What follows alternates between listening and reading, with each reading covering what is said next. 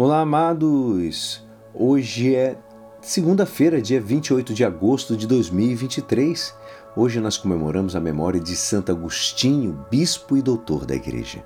E a nossa igreja nos convida a meditar juntos o Evangelho de São Mateus, capítulo 23, versículos 13 a 22. Naquele tempo, disse Jesus: Ai de vós, mestres da lei, fariseus hipócritas, vós fechais o reino dos céus aos homens. Vós, porém, não entrais, nem deixais aquele, entrar aqueles que o desejam. Ai de vós, mestres da lei e fariseus hipócritas, vós percorreis o mar e a terra para converter alguém, e quando conseguis, o tornais merecedor do inferno, duas vezes pior do que vós. Ai de vós, guias cegos! Vós dizeis: se alguém jura pelo templo, não vale mas se alguém jura pelo ouro do templo, então vale. Insensatos e cegos. O que vale mais, o ouro ou o templo que santifica o ouro? Vós dizeis também: se alguém jurar pelo alto, não vale, mas se alguém jura pela oferta que está sobre o altar, então vale. Cegos. O que vale mais, a oferta ou o altar que santifica a oferta? Com efeito, quem jura pelo altar, jura por ele e por tudo que está sobre ele. E quem jura pelo templo, jura por ele e por Deus que habita no templo. E quem jura pelo céu, jura pelo trono de Deus e por aquele que nele está sentado. Esta é a palavra da salvação. Amados, hoje mais uma vez o Evangelho mostra como a bondade de Deus que vela por nossa felicidade se transforma.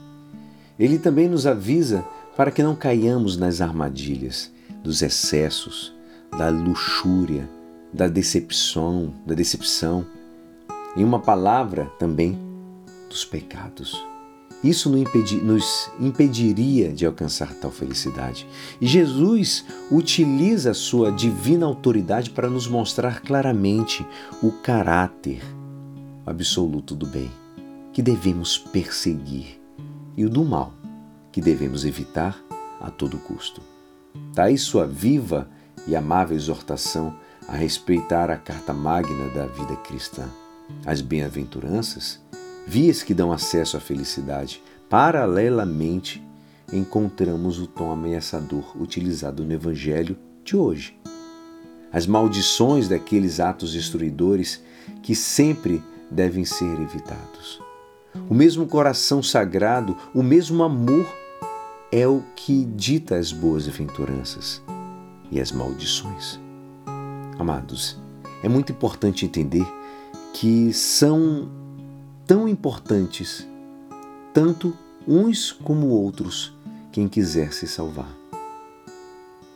Ele diz: Bem-aventurados os pobres, os corações sedentos de justiça, as almas misericordiosas. E depois ele fala: Ai de vocês quando escandaliza os outros, quando ensina e não põe em prática, quando corrompe a doutrina sã, quando desvia aos outros do caminho reto. Jesus completa, completa com firmeza: quanto maior seja a sua responsabilidade ante dos outros, mais forte será a maldição que recairá sobre vós. Nosso Senhor, nesta passagem, está se dirigindo aos notáveis. Ele fala: aí de vocês, escribas e fariseus hipócritas. Apliquemos a nossas vidas esse ensinamento divino, amados. Nossas boas e nossas más ações têm sempre um duplo impacto. Um que recai sobre nós mesmos, pois cada ação nos melhora ou nos assola, e também recai sobre o outro, considerando nossa situação de adultos, de pais, de amigos, mestres, responsáveis sobre qualquer aspecto, cada um de nossos atos pode, pode ter repercussões, boas ou mais, muitas vezes insuspeitáveis. E teremos que prestar contas disso ao amor de Deus. E é assim, esperançoso que esta palavra poderá te ajudar no dia de hoje que me despeço. Meu nome é Alisson Castro e até amanhã. Uma abençoada semana.